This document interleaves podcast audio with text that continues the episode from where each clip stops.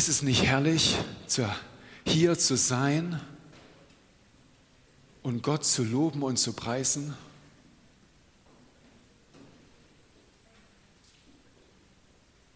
Aber dieses Hiersein setzt voraus, dass wir hierher kommen können.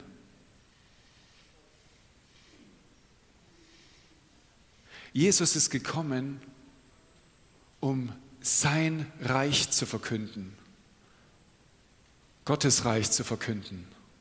Er ist gekommen, das Reich zu verkünden und zu heilen. Und das Gottesreich verbindet uns mit denen, die da jetzt zuschauen. Wenn du jetzt mit dabei bist, bist du genauso mit hier, mit uns verbunden, wie mit denen, die hier sitzen. Wir sind eins in Christus. Wir sind eins durch sein Reich, das da ist. Ich habe eine Bibelstelle, eine Passage, eine Begebenheit mit Jesus auf mein Herz gelegt bekommen, was ich heute auf das ich heute eingehen möchte. Und wer möchte, wenn ich das Wort lese, kann gerne dazu aufstehen, um Respekt zu zollen, dass es keine Selbstverständlichkeit ist, dass wir dieses Wort überhaupt haben, dass es über die Jahrtausende für uns aufbewahrt ist, sodass wir heute empfangen können und dass es uns verändert in unserer Situation, egal wo du stehst. Ob du jetzt ausgegrenzt bist oder ob du glücklich bist. Wir alle brauchen sein Wort auf unseren Weg. Und die, den Vers, der, oder die, die Geschichte, die mir aufs Herz gelegt ist, findet sich in Lukas 17 und da heißt es, ab Vers 11. Und es geschah, als er, Jesus, nach Jerusalem reiste, dass er mitten durch Samaria und Galiläa ging. Und als er in ein Dorf einzog, begegneten ihm zehn aussätzige Männer, die von fern standen. Und sie erhoben ihre Stimme und sprachen, Jesus, Meister, erbarme dich unser. Und als er sie sah, sprach er zu ihnen, Geht hin und zeigt euch den Priestern. Und es geschah, und es geschah, und es geschah. Während sie hingingen, wurden sie gereinigt. Einer aber, einer aber von ihnen kehrte zurück, als er sah, dass er geheilt war und verherrlichte Gott mit lauter Stimme und fiel auf sein Angesicht zu Füßen und dankte ihm. Und das war ein Samariter. Jesus aber antwortete und sprach, sind nicht zehn gereinigt worden? Wo sind die neun? Haben sich sonst keine gefunden, die zurückkehren, um Gott die Ehre zu geben, außer dieser Fremdling? Und er sprach zu ihm, steh auf und geh hin, denn dein Glaube hat dich gerettet. Und es geht weiter. Und er wurde von den Pharisäern gefragt, wann kommt denn das Reich Gottes? Und wer antwortete ihn und sprach, das Reich Gottes kommt nicht so, dass man es beobachten könnte. Auch wird man nicht sagen, siehe hier oder siehe dort. Denn siehe, denn siehe, das Reich Gottes ist mitten unter euch. Das Reich Gottes ist mitten unter uns. Das Reich Gottes ist mitten unter uns, die jetzt hier sitzen und die da zuschauen.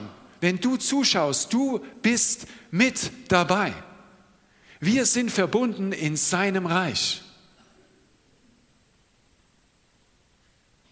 Diese Situation, in der wir heute, heute stehen, fordert uns heraus, dass wir erkennen, was Jesus meint, wenn er sagt, nicht nur das Reich Gottes ist nahe, sondern er sagt, das Reich Gottes ist hier. Der Titel meiner Predigt ist Schärfe deinen Instinkt. Wir alle kennen Instinkt, dass wir instinktiv handeln.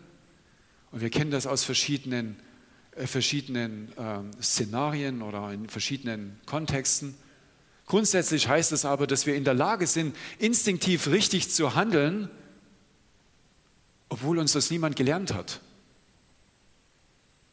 Ich habe das Motiv des Adlers genommen, weil der Adler dafür steht, dass er instinktiv das, was ihm am wertvollsten ist, das sind seine Adlerküken, zu einem bestimmten Zeitpunkt aus seinem Adlernest heraus schmeißt, damit sie fliegen lernen.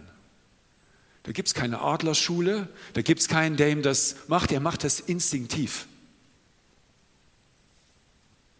Und genauso ist es auch bei uns Menschen. Wir haben auch Instinkte. Das erste Instinkt, der allen bekannt ist, ist, wenn ein Kind geboren wird, es anfängt mit Schreien.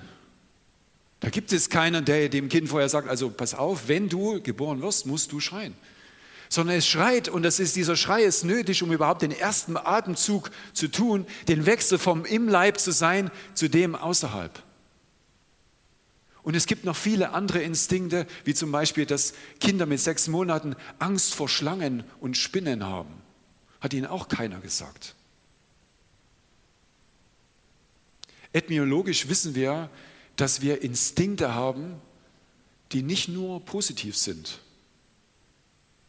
Instinkt heißt nicht nur, dass wir in kritischen Situationen instinktiv und damit gut handeln, sondern Instinkt heißt auch, dass wir etwas in uns haben, was vielleicht uns hilft oder auch uns vielleicht auch nicht hilft. Da gibt es Territorialinstinkte, da gibt es Freudeninstinkte, da gibt es Angstinstinkte. Wir handeln instinktiv und das ist über alle Menschen gleich in diesen Kategorien. Aber wie viel mehr ist es wichtig, dass wir nicht nur diese Instinkte kennen, sondern dass wir dieses instinkthafte Verhalten auch haben, wenn es um das Reich Gottes geht. Die Nase dafür zu haben, wo ist denn das Reich Gottes, wenn Jesus sagt, das Reich Gottes ist hier. Und wenn Jesus sagt, das Reich Gottes ist hier, dann meint er, es ist hier. Kannst du es erfassen? Das Reich Gottes ist hier. Und diese Geschichte die erstaunlicherweise damit beendet wird, dass Jesus über das Reich Gottes spricht, erklärt exemplarisch, wie wir instinktiv das Reich Gottes erfassen können, hineingehen können und damit leben können. Und Instinkt heißt nicht nur, dass wir es haben, sondern wir sind auch davon überzeugt, dass wir Instinkte entwickeln können und dass wir unser, das, was wir gelernt haben, nicht nur hier weitergeben können, sondern auch, wie die Ethnologen sagen, sogar über unsere Generation hinweg so weitergeben können, dass unsere Kinder und unsere Kindeskinder, so wie wir gerade gesungen haben, sich bezüglich des Reich Gottes instinktiv richtig verhalten. Amen. Das ist, worum es geht, wenn ich sage, schärfe deinen Instinkt, dann geht es nicht darum, deinen Killerinstinkt zu, zu schärfen, damit deine Pläne erfolgreich werden, sondern ich möchte, dass du die Instinkte des Reiches Gottes schärfst, damit Gottes Wille durch dein Leben realisiert wird. Amen. Bevor wir in diese Geschichte einsteigen können, muss ich leider noch einen kleinen Ausflug machen. Und dieser kleine Ausflug ist, was hat es mit den Aussätzigen auf sich? Das jüdische Verständnis von Aussatz ist Unreinheit. Und wenn die Juden etwas verstanden hatten von Gott, dann war das, Gott ist rein. Da gibt es kein Makel. So wie Gott ist, ist es genau richtig. Das ist genau das, was sein soll. Das ist der Zustand von dem, was wir anstreben. Und alles das, was nicht dem entspricht, ist dementsprechend unrein. Und Unreinheit darf nicht in die Nähe der Reinheit kommen, weil man Angst hat davor, dass es die, Un die Reinheit schmutzig macht. Wir alle wissen, wenn wir etwas Sauberes haben und es kommt Schmutz hinzu, wird das Saubere schmutzig. Das ist etwas, ein Konzept, was wir einfach kennen. Und deshalb ist es für die Juden wichtig, dass wenn wir, wenn die Juden den Tempel Gottes betreten oder eben äh, in dem Fall die Stiftshütte, das kann nur in einem reinen Zustand sein. Man will da kein Risiko eingehen. Und dann hat Gott einen Weg gefunden, wie er diese immer wieder Unreinheit bereinigen kann. Und da gibt es den dritten Mose, der im Wesentlichen über die Opfer spricht. Einen Mechanismus, den Gott geschaffen hat, wo er sagt, okay, wenn etwas unrein ist, dann gibt es einen Weg, den ich bestimme, um es wieder rein zu machen. Und es gibt verschiedene Opfer, die, von denen es heute gehen wird. Das sind vor allen Dingen die Sühne- und Sündopfer. Es gibt aber noch andere Opfer, die zum Beispiel das Gunst, die Gunst um Gunst Gottes werben, ja, oder Dankbarkeit zeigen, weil sich eben Gott auf unbegreifliche Weise eben doch als der erwiesen hat, als mächtig und stark und Versorger, genau das, was er ist in unserem Leben. Auch dafür haben die Juden geopfert. Bei diesen Opfergaben, äh, bei diesen Opferzeremonien gibt es nur ein Problem. Die meisten Gründe der Opfer, die wir haben können, lassen sich mit Buße, das heißt der Umkehr zu Gott, und dass ich etwas tue, um wieder in die Gerechtigkeit zu kommen, das heißt, dass ich etwas opfere und dass gnädigerweise Gott dieses Opfer annimmt. Das ist der normale Prozess. Problem ist nur, wenn wir krank sind. Weil wenn wir krank sind, hilft unsere Umkehr überhaupt nichts, sondern wir sind weiterhin krank. Und wir sind abhängig davon, dass Gott seine Güte erweist und Gott mit uns ist. Und so gab es im dritten Mose diese Regelung, dass wenn jemand krank war, dann musste er zum Priester gehen, um festzustellen, ob er denn krank ist. Oder ob das eine Krankheit ist, die in irgendwann Unreinheit bedeutet und er damit natürlich eben andere und sich selber nicht weiter gefährdet und sich eben zurückziehen muss.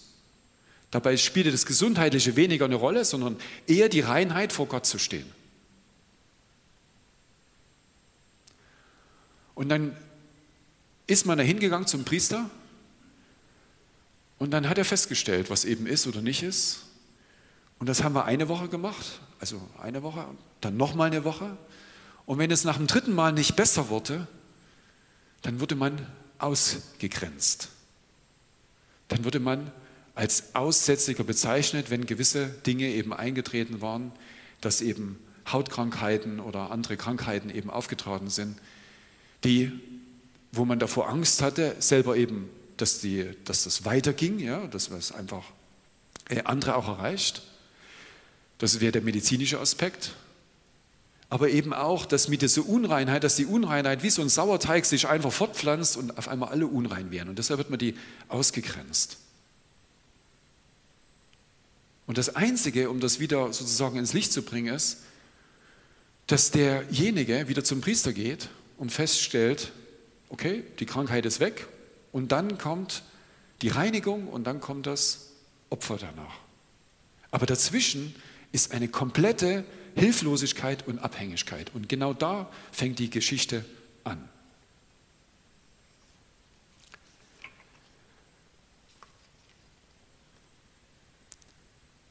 Wir finden uns also wieder, dass wir einen Samariter haben, von dem wir wissen, der bei den zehn mit dabei waren, der genau das durchlebt hat.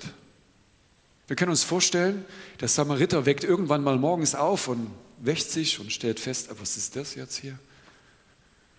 Und dann stellt er an der anderen Arm fest, das ist auch noch irgendwie. Dann fängt es an mit Jucken. Ist schon ganz ungemütlich. Und dann sagt seine Frau zu ihm, also das jetzt musst du mal zum Priester gehen. Aber er weiß genau, wenn er zum Priester geht, ist das überhaupt nicht lustig, weil wenn der Priester die Nummer zweimal zieht, ist er draußen aus dem Spielfeld. Und er geht da hin zum Priester geht offensichtlich zweimal hin, geht offensichtlich dreimal hin und findet sich wieder, dass er ausgegrenzt ist von seiner Familie, von seinen Kindern, von seiner Arbeit, von all dem, was er hat, ist er ausgegrenzt. Und nicht nur, dass er ausgegrenzt ist, er muss auch noch zu denen hin, die da auch ausgegrenzt sind und hat dann sozusagen Gemeinschaft mit den Ausgegrenzten, die was auch immer dann haben und mit denen ist er dann zusammen und kann dann einfach nur zuschauen. Was für eine dramatische Situation, dass ein Ereignis, wo man ja irgendwie nichts davon kann, das kann einen jeden erwischen, auf einmal dazu führt, dass man komplett ausgegrenzt ist und einfach gar keine Perspektive mehr hat. Aber was macht dieser Mann? Wie überlebt dieser Mann? Der Mann hat noch eine Auflage. Im dritten Mose steht, dass all die Tage, die das Mahl an ihm ist, soll er unrein sein. Unrein ist er. Allein soll er wohnen, außerhalb des Lagers soll er wohnen. Und er soll ausrufen, unrein, unrein. Das heißt, er muss vor dem Dorf irgendwie sitzen mit seinen Kumpels oder neun Kumpels, die er dann finden musste, ist angewiesen, dass Menschen ihn irgendwas bringen, damit er was zu essen hat, kann den Gesprächen, die da im Stadtleben irgendwie versuchen zuzuhören, aber sobald er zu nahe kommt, muss er schon rufen, unrein, unrein. Und er beobachtet die Situation und da kommen bestimmt viele Leute rein und raus in das Dorf und dann kommt einer. Dann kommt ein Wanderprediger. Da kommt er her. Und er sieht ihn. Und wenn wir die Textstelle genauer lesen, da heißt es, dass er, äh, dass auf der einen Seite Jesus kommt, aber es steht auch, dass die zehn Aussätzigen ihn begegnen. Und ich habe da nochmal nachgeschaut. Das heißt wirklich, dass sie nicht nur Jesus kommt, sondern sie gehen ihnen auch noch ein Stück auf ihn zu. Was heißt, es ist egal, was mir hilft, aber irgendwas muss mir helfen, weil irgendwas muss aus dieser, ich muss irgendwie aus dieser Nummer rauskommen, weil ich bin krank und vielleicht weiß der Wanderprediger was, weil Wanderprediger in aller Regel irgendwie mit der Tora was gelesen haben. Vielleicht versteht er die Welt besser und vielleicht kann der mir irgendwie helfen. Das heißt, er wird seine Kompagnons angespitzt haben und gesagt haben, komm, jetzt lass uns mal dahin gehen, jetzt gehen wir mal dahin und geht zu dem Wanderprediger hin. Aber gleichzeitig muss er auch noch rufen, unrein, unrein, wird das auch noch tun, aber kommt irgendwie dahin und steht jetzt vor Jesus da. Und sie werden ihm mit Sicherheit die Geschichte erzählt haben. Mit unrein, unrein ist die Geschichte eigentlich relativ klar. Aber sie werden mit Sicherheit angefleht haben, Herr, also nicht Herr, sondern in dem Fall Wanderprediger, wie auch immer sie ihn dann, Meister haben sie ihn genannt, hilf uns. Hilf uns. Und was immer Jesus noch zu ihnen gesagt hat, Jesus sagte zu ihnen, geht zu den Priestern und zeigt euch. Was das für den Samariter und den zehn anderen bedeutet hat, das ist das Ticket to Ride. Das war das Ticket, um in den Zug einzusteigen, ins Flugzeug einzusteigen, irgendwo hinzufliegen. Das war der, der Jackpot. Weil selbst wenn das noch da ist, aber er hatte ein Alibi, um zu dem Priester zu gehen und zu sagen, hey Priester, da war einer, der hat gesagt, passt, schau noch mal. Er hat einen Grund, um zu diesem Priester zu gehen. Da war einer, und das waren in dem Fall zehn, die hatten keine Hoffnung. Sie gehen zu diesem Wanderprediger hin und etwas hat sie bewegt, Dinge zu tun. Und da komme ich zu unserem, meinem ersten Instinkt, wo ich euch bitte, und ich habe fünf Instinkte, wo ich euch bitte, da einfach das mitzunehmen und euren Instinkt zu schärfen. Und mein erster Instinkt heißt, das ist ja lustig, halte Ausschau denn Gott ist am Wirken. Halte Ausschau, denn Gott ist am Wirken.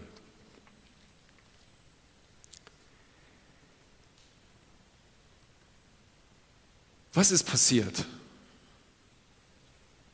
Der Samariter konnte gar nichts machen, außer da sitzen, vor dem Tor. Er konnte nichts anderes machen als beobachten. Die Frage ist, was kannst du in deiner Situation machen? Du kannst beobachten, was läuft und du kannst dir das Außergewöhnliche anschauen. Das ist das, was, was spricht dich an? Was spricht dein Herz an? Was ist das, was in dieser Situation in irgendeiner Form dir, du ahnst es noch nicht, dass es dir eigentlich eine Hoffnung ist, aber irgendwie einen Schimmer gibt, da ist irgendetwas. Schärfe deinen Instinkt, in deiner Situation Ausschau zu halten, wo sich etwas bewegt, was über das Normale hinausgeht. Wo ist der Moment, wo ist der Teil, wo du feststellen kannst, dass sich da etwas, dass da etwas sein könnte. Und wenn dem so ist, und wenn dem so ist, geh hin. Geh dem nach. Wie Mose, der den brennenden Dornbusch gesehen hat, er hätte auch stehen bleiben können und sagen, ja, why? Nein, schärfe deine Augen und schärfe in deiner Situation, wo Gott an deinem Leben am Wirken ist, wo Gott sich zeigt. Weil der Witz ist, wenn Jesus sagt, das Reich Gottes ist nah, dann ist es nah. Jesus sagt selbst, dass der Sohn kann nichts tun, außer das, was er den Vater tun sieht. Und das, was er den Vater tun sieht, das tut er. Der Vater tut. So wie sich Jesus ausgestreckt hat, um in dieses Dorf zu gehen, streckt sich der Vater in deinem Leben aus und die Frage ist, nimmst du es wahr? Schärfe deinen Instinkt, wo sich Gott ausstrecken könnte. Könnte. Und was ich interessanten Gedanken fand, Jesus kommt und geht durch das Land und geht in das Dorf hinein. Aber bei wem kommt er als erstes vorbei? Nicht beim Bürgermeister, sondern bei den Aussätzigen. Die sind nämlich vor dem Dorf. Je weiter weg du dich findest von dem, was normal ist, je näher bist du bei Gott. Die Challenges, in denen du steckst, die Herausforderungen, in denen du steckst, bringen dich einen Schritt Gott näher. Sie bringen dich nicht nur auf deine Knie, um wirklich nach ihm zu suchen, er ist auch einen Schritt näher bei dir. Gott ist am Wirken. Schärfe deinen Instinkt. Und wie geht es weiter? Der zweite Punkt.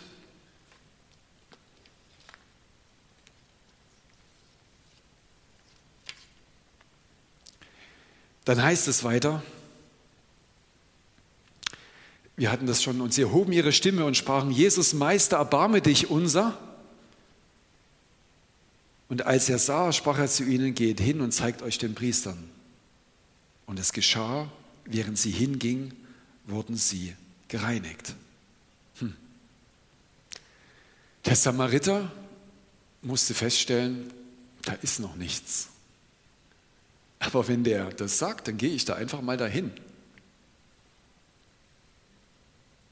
Was immer auch mit deiner Situation ist,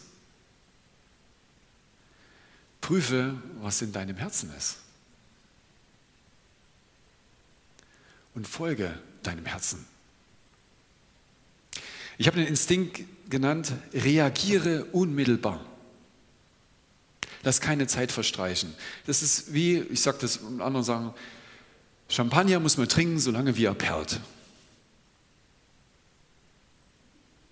Bleib in dem Moment. Wenn du einen Moment hast, wo du sagst, jetzt ist die Zeit der Hoffnung. Geh los, streck dich aus und folge dem, was da da ist. Ergreife den Moment oder, wie ich hier gesagt habe, reagiere unmittelbar darauf. Warum? Glaube ist keine mentale Zustimmung. Es reicht nicht zu sagen, auch wenn der es sagt, dass ich da hingehen soll und du bleibst dann stehen. Glaube muss sich immer mit der Umsetzung verbinden. Deine Hoffnung wird zur Realität, indem du dich aufmachst, Ausdruck gibst, dass du überzeugt bist von dem, was da ist. Das so ist das Reich Gottes. Es kommt zu dir dadurch, dass du anfängst, das, was du wahrnimmst an Gottes Wirkung, an Gottes Gegenwart in die Tat umzusetzen. Und dann passieren die Dinge, die da eben sind. Und in seinem Fall die Reinigung verbunden mit der Heilung. Und so ist der Instinkt wichtig, dass wir dranbleiben. Im Hebräer heißt es, der Glaube aber ist die eine Verwirklichung dessen, was man hofft. Und es könnte man ja sagen, naja, was ist, wenn ich jetzt das Falsche hoffe? Glaub mir, Gott ist größer als deine falschen Hoffnungen. Nathan hat mal zu David gesagt, tu alles, was du im Herzen hast, denn Gott ist mit dir. Gott ist mit dir. Nichts kann dich von seiner Liebe trennen. Auch nicht deine falschen Hoffnungen. Das Einzige ist, dass du ehrlich damit umgehst. Wir sehen immer nur bruchstückhaft. Das ist nicht das Problem. Aber vertrauen wir Gott, dass er größer ist, trotz dass wir bruchstückhaft schauen, dass er größer ist, um dich trotzdem noch als ein geliebtes Kind zu führen. Ich selber bin Vater von drei Kindern und die machen nicht alles richtig. Aber ich bin in der Lage, ihnen noch, vielleicht noch, in irgendeiner Form, sie da abzufangen, zu unterstützen. Es ist kein Problem, wenn ein Kind etwas falsch macht. So ist auch dein Vater. Hab Vertrauen, dass er dich mehr liebt als deine, dein Missverständnis oder deine falsche Interpretation von der Situation. Vielleicht gehst du auf einen Job ein und sagst, hm, war es dann doch nicht. Gott weiß, wie er damit umgeht und wie er deinen Weg weiterführt. Die einzige Frage ist nicht, ob das der falsche Weg war. Die einzige Frage ist, dass sich Gott in deinem Leben verherrlicht. Das ist die einzige Frage, die sich stellt. Wollen wir noch weitermachen? Ein zögerliches Yes. Ein zögerliches Yes. Weil jetzt wird es interessant. Die Geschichte geht nämlich viel weiter als das, dass jemand die Heilung erhalten hat, weil der Samariter, was macht der Samariter? Er geht dann wieder zum Priester hin, der Priester sagt, ja, super, cool, ja, macht dann das Reinigungsritual und das Opfer und er kann wieder zu seiner Familie gehen, zu seinen Freunden, zu seinen Kindern, wie auch immer seine Situation war. Aber erstaunlicherweise hört da die Geschichte nicht auf, sondern die Geschichte fängt dort eigentlich erst an, ein richtiges Momentum zu bekommen.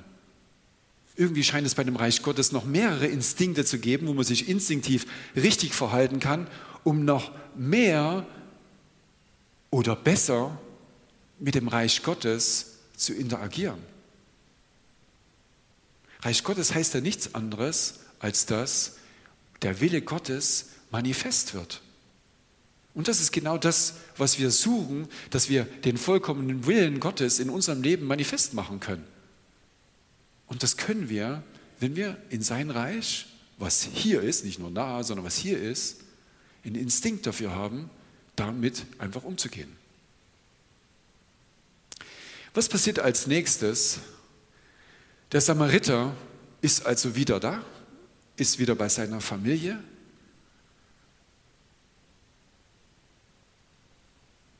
Und dann stellt sich die Frage, was ist jetzt hier eigentlich geschehen? Geht es nur um die Gabe oder geht es vielleicht auch um den Geber?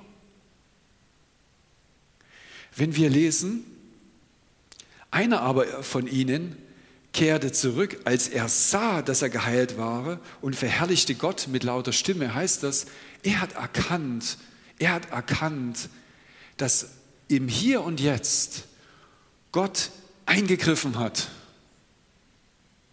Und das ist the amazing thing. Ich weiß nicht, wie man mehr begeistert sein kann, aber wenn dir ein Wunder geschieht, dann heißt es nichts anderes, als dass der, den du nicht erreichen kannst, wo du hingehen kannst und sagen, jetzt hier, jetzt komm mal her, er durch seine Souveränität hat sich ausgestreckt, um dir zu begegnen.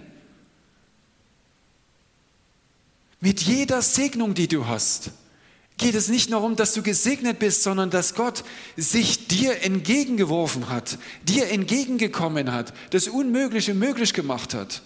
Das ist amazing. Gott selbst macht sich nicht nur auf, sondern er begegnet dir. Die Frage ist, hast du einen Instinkt zu erkennen, dass der, der alles geschaffen hat, der dir Leben und Atem gibt, der dir Atem schenkt am Morgen, dir hilft, die Augen aufzumachen, den neuen Tag zu erfassen, der hat sich ausgestreckt, um sich dir zu begegnen. Könnt ihr das nachfassen? Ist da irgendjemand dabei, den das irgendwie erfasst? Gott ist da. Wenn Jesus sagt, das Reich Gottes ist da, dann ist es da. Es ist da. Die Frage ist, haben wir den Instinkt, und es ist der dritte Instinkt, erkenne Gottes Eingreifen. Er hat sich entschieden, für dich einzugreifen. Und das macht den Samariter, das treibt den crazy. Er sagt, hey Gott, ich habe keine Chance gehabt. Ich war ausgeglichen, ich war draußen. Aber es ist nicht nur, dass ich geheilt bin, sondern der, wo ich keinen Zugang habe, der ist, bevor er überhaupt irgendwo hingegangen ist, ist zu mir gekommen. Bevor ich in den Tempel gegangen ist, ist Gott zu mir gekommen. Gott ist zu mir gekommen. Schärfe deinen Instinkt zu erkennen, dass wenn du ein Wunder erlebst, count your blessings. Mit jeder Segnung, die du hast, ist Gott dir entgegengekommen. Ihm gebührt alle Ehre. Ihm gebührt alle Ehre.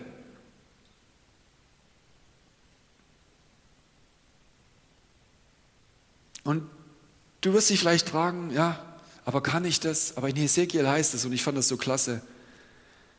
Und sie werden erkennen, dass ich der Herr bin. Er gibt dir die Fähigkeit zu erkennen, dass Gott in deinem Leben eingreift. Es ist nicht nur einfach so geschehen. Wenn ich die Stangen ihres Jochs zerbreche und der Samariter wusste, was er meinte, und sie aus der Hand derer errette, die sie knechten. Und das mag die Krankheit sein, das mag Gesetze sein, das mag was auch immer sein, was dich knechtet. Du wirst erkennen, dass Gott größer ist, dass Gott sich ausstreckt in deinem Leben und dass Gott in der Lage ist, dir zu begegnen und du in der Lage sein wirst zu erkennen, dass es Gott himself war, der sich ausgestreckt hat, nur für dich. Er ist lebendig und er streckt sich aus. Das Reich Gottes ist nah und du kannst Gott erkennen, dass er in dein Leben eingreift. Schärfe deinen Instinkt. Sag mal so deinem Nachbar, schärfe deinen Instinkt.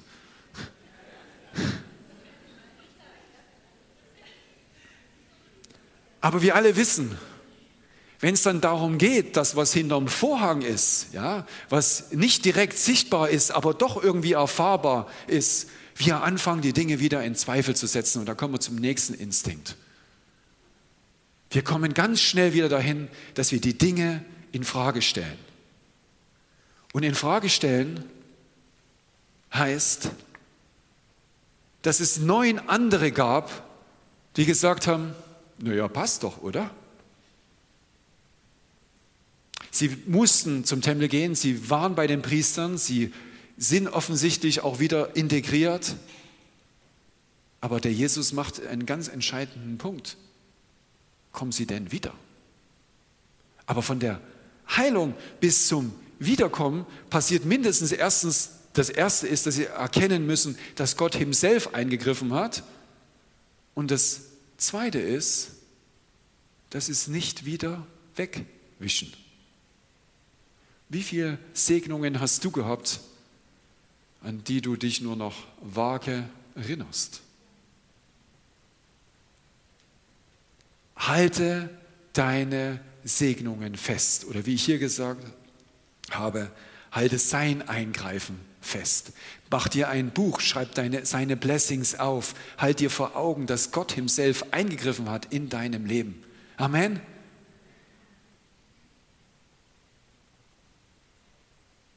Tja, Jesus sagte aber, wo sind die zehn? Sind nicht zehn gereinigt worden? Wo sind die neun?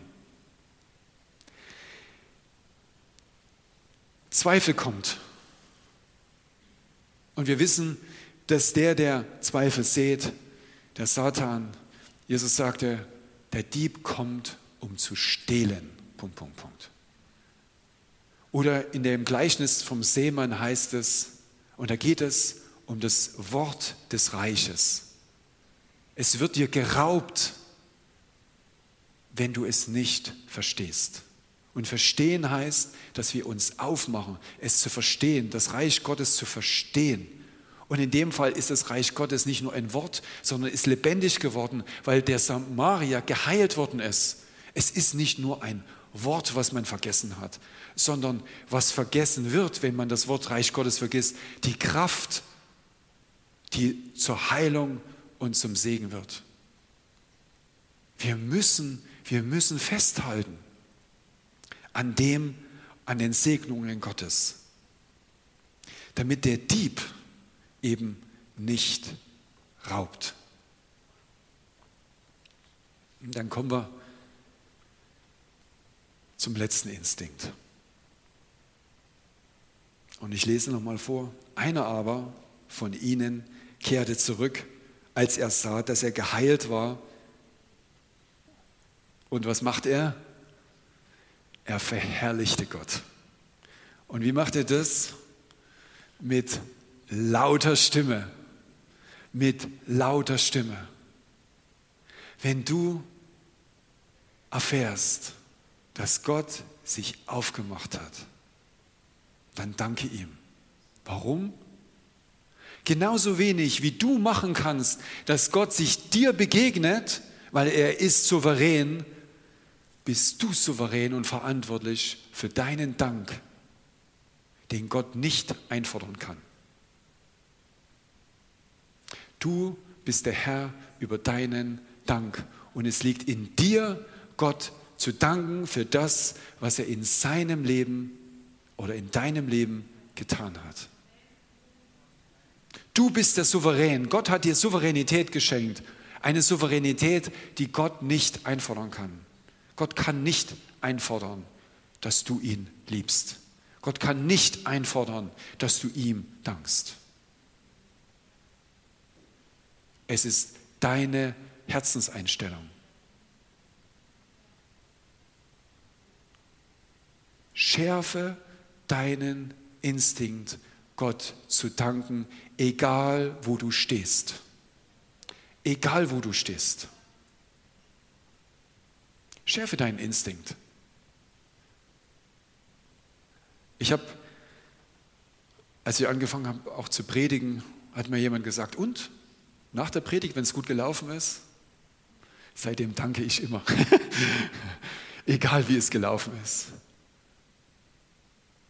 Immer wenn ich Gott um etwas bitte, danke ich nicht nur im Vorhinein, sondern insbesondere, wenn er sich erwiesen hat als der, der ist, mächtig, wirklich fähig einzugreifen in mein Leben und in dein Leben. Nichts kann uns von seiner Liebe trennen. Und dem gebührt alle, alle Ehre und vor allen Dingen Dank. Und mit einer Sache möchte ich noch beenden. In dieser Geschichte haben wir von einem Samariter gesprochen. Und Jesus nannte ihn den Fremdling. Wo auch immer du stehst,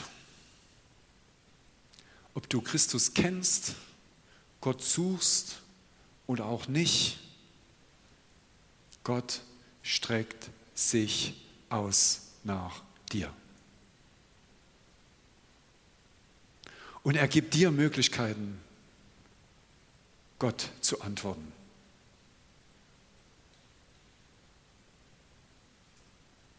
Als kleiner Junge hatte ich mal ein Bild gesehen. Es war in dem Fall ein Gemälde aus der äh, Dresdner Galerie, war ein Marienbild, war so ein besonderes Foto, waren so zehn Fotos und eins davon. Und als Kind, ich weiß auch nicht, ich, ich habe keine Kirche, ich kannte das alles nicht. Wirklich, ich wusste, was eine Kirche ist, aber ich bin da nie hingegangen, also gab es keinen Grund. Und war so um die, weiß nicht, zehn, zwölf Jahre ungefähr. Und dann habe ich das Bild gehabt und da war niemand da in der Wohnung und dann habe ich das in so einen Raum gestellt, habe das ein kleines Licht angemacht und habe das Bild hingetan und hab, bin da irgendwie hin. Instinktiv habe ich etwas gesucht. Und Jesus ist mir begegnet auf meinen Weg, wo ich ihn noch nicht kannte.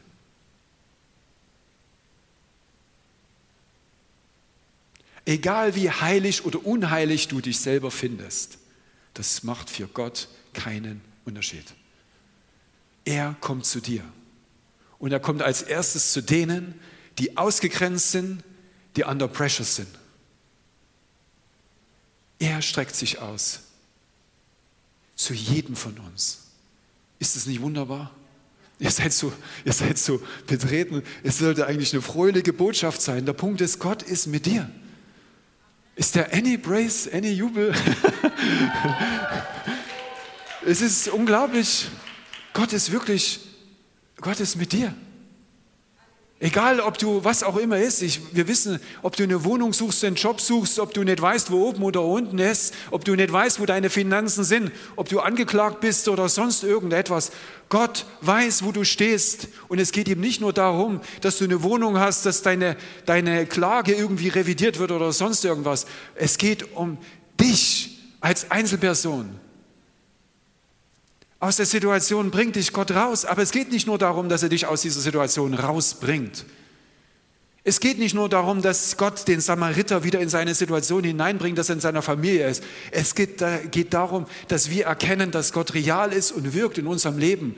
Das ist the Kingdom of God. Das ist das Reich Gottes. Was hier ist, das Reich Gottes ist da. Amen. Und dann kommen wir zum Schluss zum Abschluss.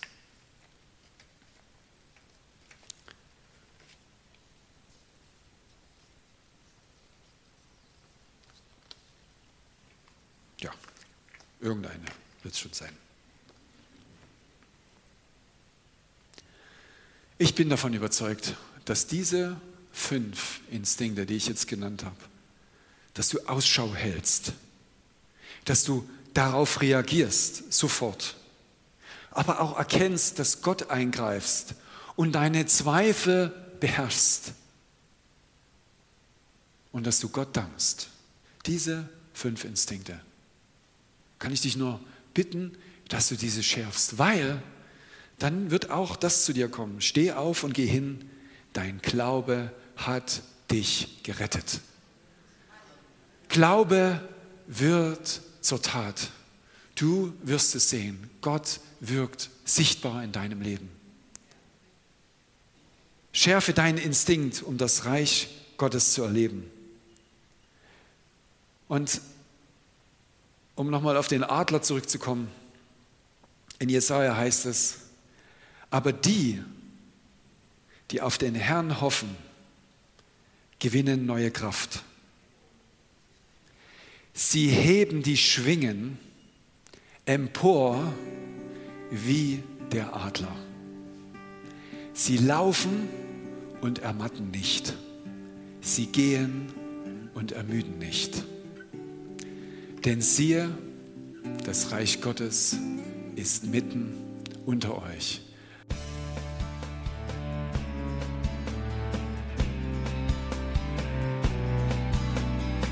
Liebe Zuhörer, das war ein Ausschnitt eines Gottesdienstes hier im Gospel Life Center. Auf unserer Website www.gospellifecenter.de können Sie die Notizen für diese und andere Predigten nachlesen und sich über die Arbeit von Gospel Life Center informieren. Wir wünschen Ihnen Gottes Segen.